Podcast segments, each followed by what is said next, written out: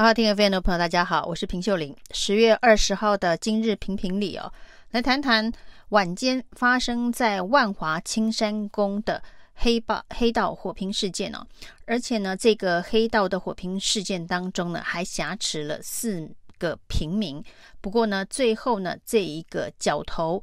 帮派开枪的呢，最后是举枪自尽哦，那让整个危机落幕。但是呢，在这一个黑道角头的这个遗书里头哦，他在这个脸书上面所发表的遗书当中哦，指控过去一年多以来，他跟另外的黑帮之间的恩怨，甚至还有警方的介入。那过去一年来，他被警方还有其他的这个帮派那不断的施压，所以今天才会走上。这个绝路哦，这是他在遗书里头所陈述的。那他说呢，因为社会上就是人吃人呐、啊，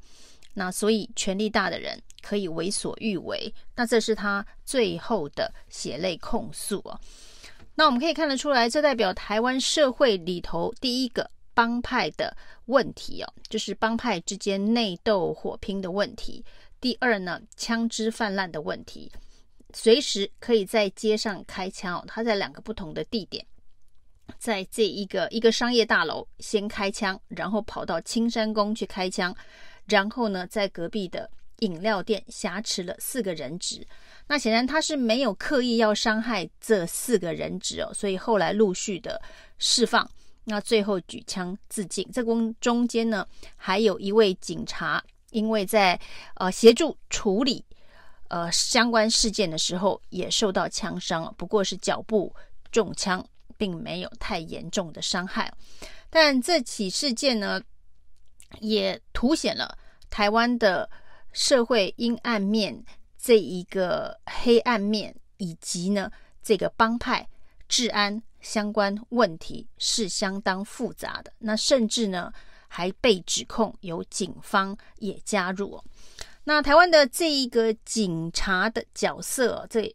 感觉像是又黑又白的这个角色，还凸显在另外一件事情上面了。整个警界的升迁制度，前民进党的台南县长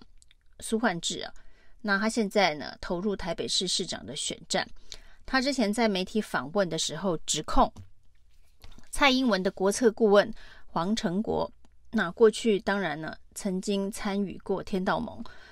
那他呢说，在黄成国父亲的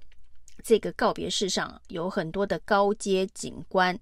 在那里折莲花，就代表说跟黄成国的关系非常的亲近啊。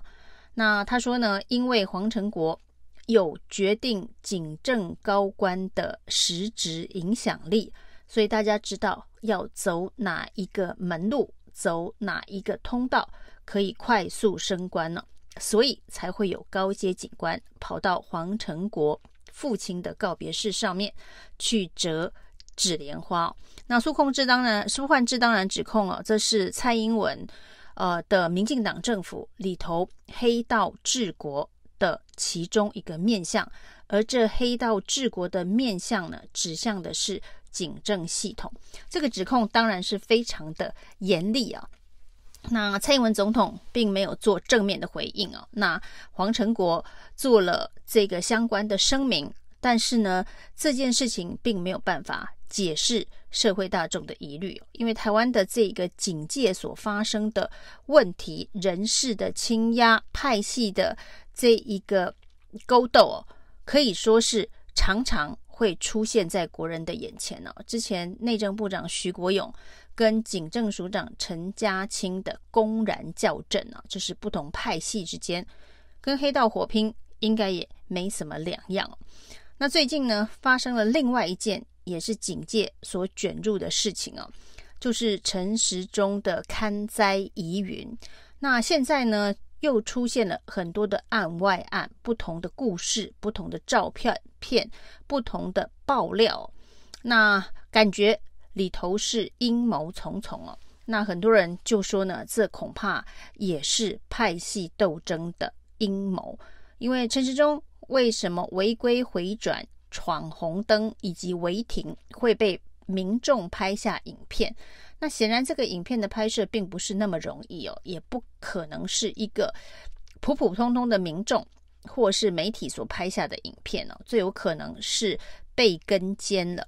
有人派出征信社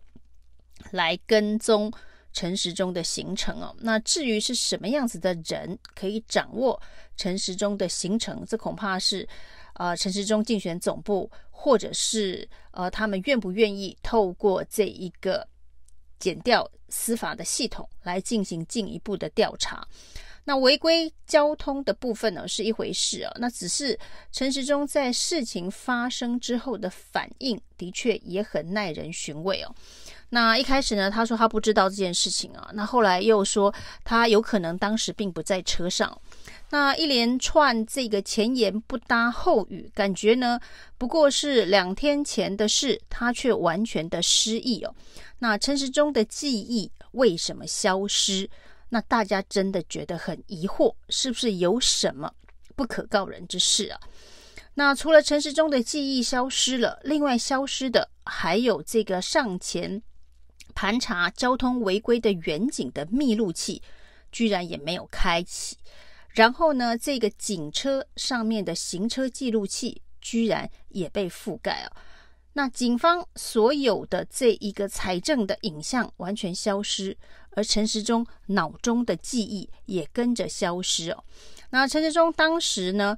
根据相关的行程判断，应该是在车上哦，因为他说他有可能已经下车去看灾了。但事实上呢，根据这个行经路线的判断以及当时的状况哦，陈时中是还没有抵达勘灾的目的地。如果还没有抵达勘灾的目的地的话，显然他应该是在车上。那为什么车上的影像必须消失啊？那这个问号恐怕得由这个内湖分局来解答。但是呢，这个两个重要影像消失之后呢，被发现，原来内湖分局长王炳瑞，他也跟陈时中在勘灾的现场，所以呢，王炳瑞是直接跟陈时中在勘灾现场会合，还是呢，他也搭着陈时中的车一起到勘灾现场？那这恐怕要由内湖分局长好好的解释一下。而这场勘灾秀里头，除了内湖分局长王炳瑞作陪之外，另外一个是前民进党的台北市议员王孝伟哦，那还有这个现在正在参选的陈时中，所以是两位候选人呢，就是一个内湖分局的分局长王炳瑞陪同一个不是现任议员，不是现任市长，两个正在参选，一个参选议员，一个参选市长。的王孝伟跟陈时中，他们的看灾行程是由这一个地主内湖分局的分局长王炳瑞作陪。那这个事情呢，是被台北市议员游淑慧看到王孝伟所发布的照片里头，就是陪着陈时中看灾。那这一场看灾秀最重要的是说，领先了蒋万安两个小时到达现场看灾哦。但是这两个小时的代价，后来现在。大家当然知道了，是透过了闯了三次红灯、违规回转以及违规停车没有找好车位就下车的三大交通违规手段所达成的，领先蒋万安两个小时勘灾哦，这的确是相当的荒谬跟可笑。但是其实最重要的是，这个内湖分局的分局长为什么陪同？两个台北市民啊，两个这一个政治人物，而且没有任何公权力的政治人物，在刊灾现场进行看灾秀。那还有为何在他辖下的这个警车辖下的密录器，那居然通通不是没有开启，就是影像被覆盖。那所以恐怕现在还得要上市议会备询的内湖分局长王炳瑞，必须好好交代这件事情哦。那过去在台北市警局呢，前有松山分局的这一个砸分局事件呢、哦，那一度曾经呢，这个影像的部分呢，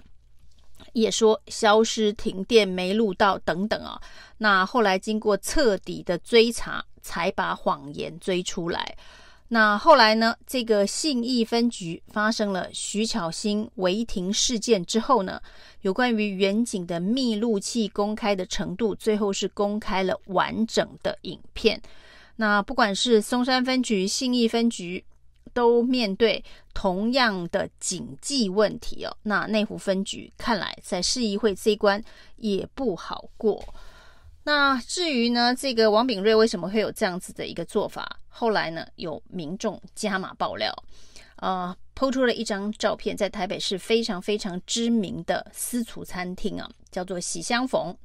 那这个民众爆料说，在喜相逢餐厅里头呢，有内政部部长这个徐国勇，也有这个王炳瑞哦。那还有黄成国、洪耀福等英系的人马，那这些是陈时中最主要的操盘手。那王炳瑞居然在这样的一个参会当中呢，大家这个呃饮酒作乐。那看起来这个照片呢，呃，是一个呃感情非常密切交流的一个照片哦。那当然，因为照片是真真实的，所以那个王炳瑞也出面说明啊，就说呢，的确是有这么回事啊，是徐国勇呢，呃，有这一场餐会，那正好呢邀请他过来哦。不过他说现场没有黄成国，那到底有没有不知道，那可能。这个搞不好爆料民众还有其他的照片哦，因为这是由这个爆料民众所提供的。那台北市的这个警纪问题，呃，包括了这个帮派治安问题，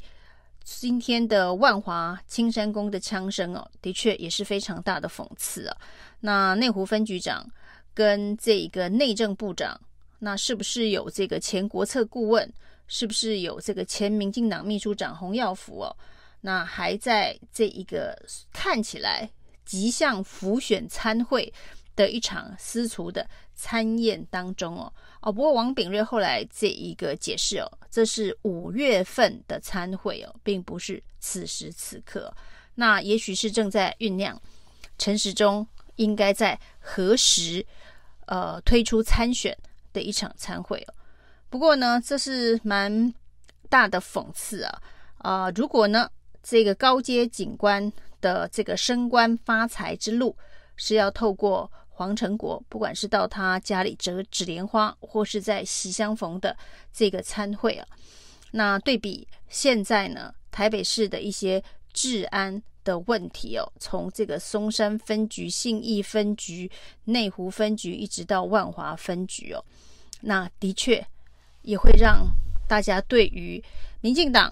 到底重不重视治安问题、黑道治国，会不会是接下来执政的一个非常重要的未爆弹呢？那就像这一个帮派角头在将死之言呢、啊，这个社会啊，人吃人啊，权力大的可以决定一切啊。那现在看起来。呃，在民进党内，不管陈时中的这个行程被跟踪是谁做的，那人吃人，谁的权力大，谁就有话语权。这件事情哦，也正在上演当中哦。以上今天的评评理，谢谢收听。